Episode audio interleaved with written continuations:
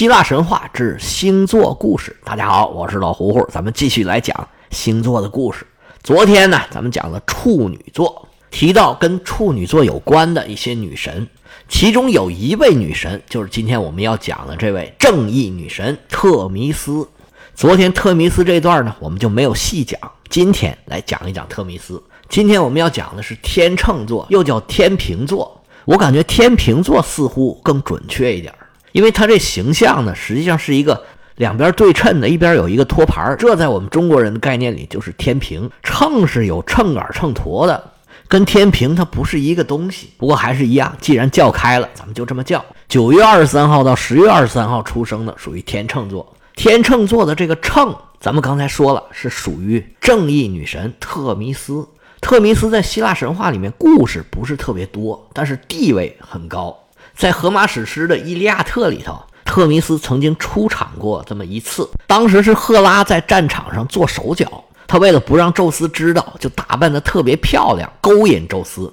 俩人啊就在一团云雾里头翻云覆雨，折腾完了之后，赫拉回到了奥林匹斯山上，众神呐都站起来，拿着酒杯对赫拉致意。赫拉根本就没有管别人，直接走到莫提斯身边。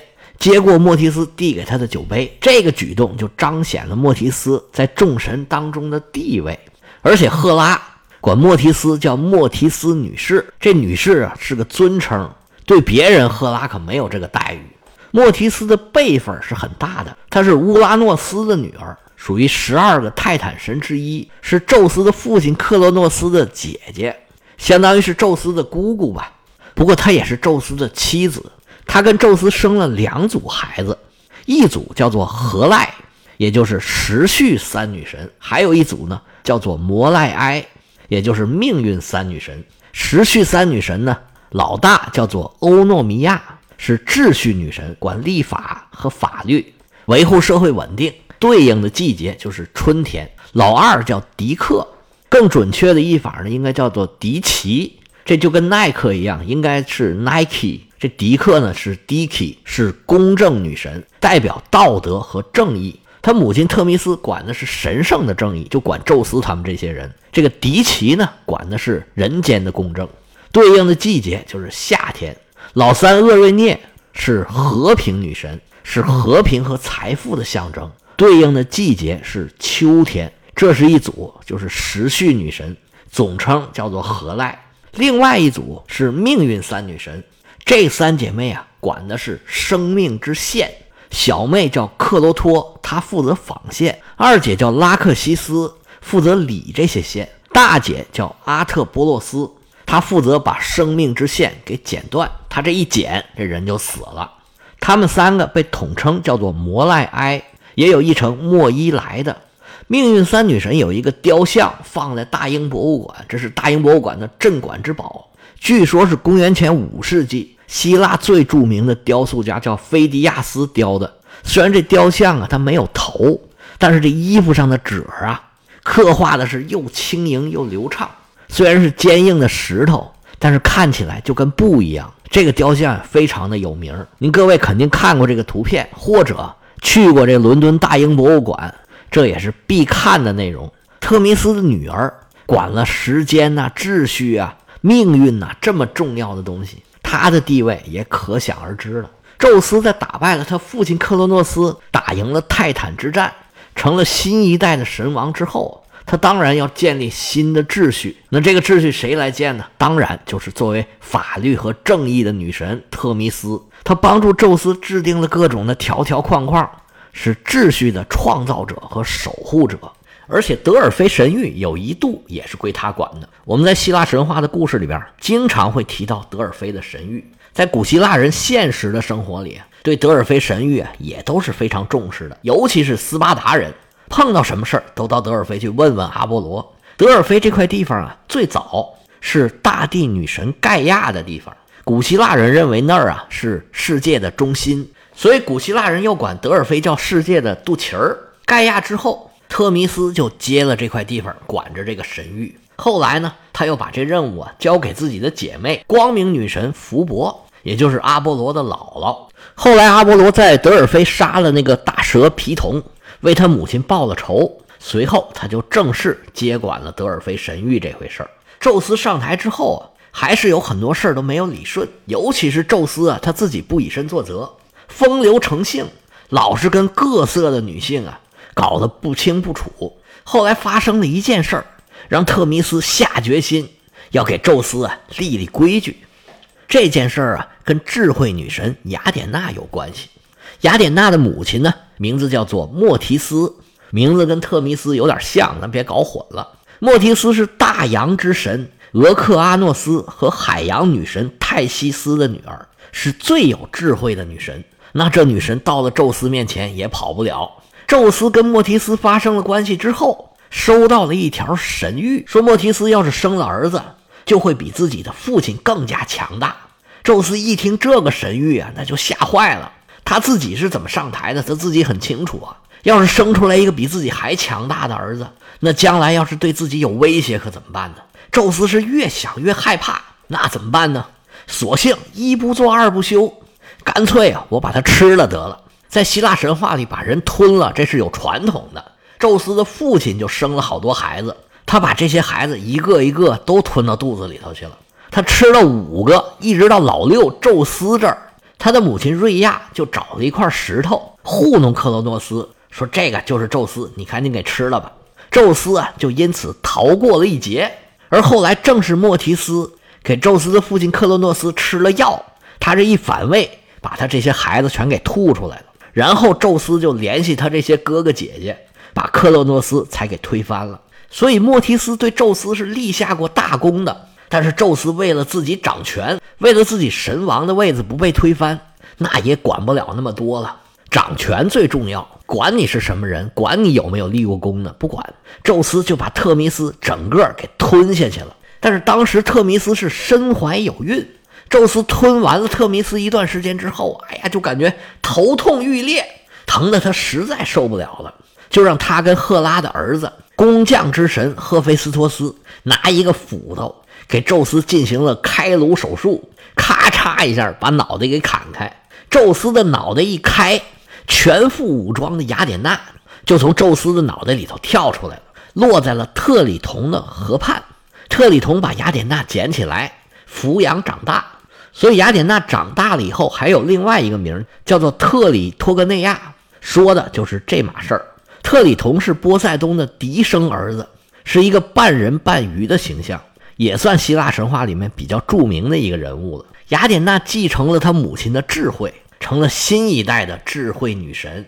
而莫提斯呢，打这以后啊就没了，因为被宙斯给吃了，所以他的智慧也被宙斯给吸收了。宙斯的阴谋诡计、聪明狡诈，有很多都是从莫提斯的智慧来的。看来古希腊人跟我们中国人一样。讲究药食同源，吃啥补啥。但是宙斯吃人这码事儿实在是骇人听闻，特弥斯就坐不住了。不行，我得给宙斯啊立立规矩。于是特弥斯就创造了婚姻制度。虽然宙斯呢还是时不时的偷香窃玉，但是赫拉是有权管着他的。宙斯多多少少可能是有了点收敛吧。特弥斯作为法律的代言人，随着社会的发展呢。是越来越受重视了，逐渐呢，他的形象就慢慢的固定下来了。他的标准形象啊，是身穿白袍，头戴金冠，左手拿一个秤，也就是天平，右手拿一个宝剑。除了这些呢，他还有一堆家伙事儿。他身后靠着一个棒树，实际上就是后来罗马人的那个法西斯，就是一圈棒子绑在一把斧头上。这是罗马人的刑具。罗马人如果被判了死刑，就把这个棒子都给解下来，乒乒乓乓把这个犯人活活给打死，然后用这个斧头把脑袋砍下来，象征的是罗马国王的权利。到后来罗马共和国时期，他的执政官也有权使用这个法西斯。到了二战时期，因为轴心国希特勒呀、墨索里尼啊，用法西斯这个词儿用的比较多。到了现在，就彻底是一个贬义词了。特弥斯这棒树上啊，还缠着一条蛇，他脚底下蹲了一只狗，他身边啊还有个桌子，桌子上呢放了一个权杖，还有书，还有一个骷髅。这些装备啊都有很明显的象征意义，很好理解，我就不一一解说了。其实特弥斯的形象啊，我们经常会在一些香港的电影、电视剧里边看到。香港的一些律政剧、警匪片儿，经常会出现一个蒙着眼睛、左手拿着剑、右手拿着天平的女神的雕像，这个就是特弥斯。因为香港立法会门口，它就有这么一个很著名的雕像，因为有很强的象征意义，又能烘托这个剧的气氛，所以经常会被用到这个电影、电视剧里边去。大家一看这个雕像，就知道大概怎么回事了。尤其是这个女神雕像啊，它是蒙着眼睛的。当然了，这就代表着法律的公正严明、不偏不倚。她这形象非常的触动人。我相信您看过这类似的港剧啊，肯定有印象。不过没听我讲之前，你可能不知道啊，这个女神是谁，叫什么名字。现在您就知道了，这个女神呢是正义女神，叫特弥斯。不过这个名儿呢是希腊神话里的名儿，到了罗马人那儿啊，他还有另外一个名，叫做朱斯提提亚。那翻译成英语就是 Justice，就是正义的意思。而正义女神的手里这个天平，就是我们这个天平座它的形象来源。不过，关于正义女神呢，还有另外一个说法，那就是特弥斯的一个女儿。咱们刚才讲过的时序三女神的二姐，名字叫做狄克。狄克跟特弥斯多多少少呢是有点像的。不过，狄克代表的更多的是人间的法律，对于法律的审判呐、执行啊，甚至对违法的惩戒，也是归狄克来管的。狄克的典型的形象是手里拿着一个大棒子，表情非常严肃。随着社会的发展呢，法律规定的越来越细，执行的越来越复杂，在社会上越来越重要，狄克就越来越受到追捧。他除了具体的管法律之外，还管白天黑夜之间这个大门的钥匙。狄克有一个女儿，名叫赫胥喀亚，是静默女神。因为审案子的时候，除了法官之外，别人都不能随便说话。所以静默女神在这儿是管这个的。在希腊神话里还有另外一个女神，名字叫做提克，跟狄克的发音很像，你可别弄混了。这个提克呢是命运女神，但是她跟咱们刚才讲的那个命运三女神还不是一回事儿。提克管的是呢非常具体的事儿，就是你办这个事儿的时候啊，你运气好不好，这事儿能不能办成，你能不能升官发财。提克的标准形象。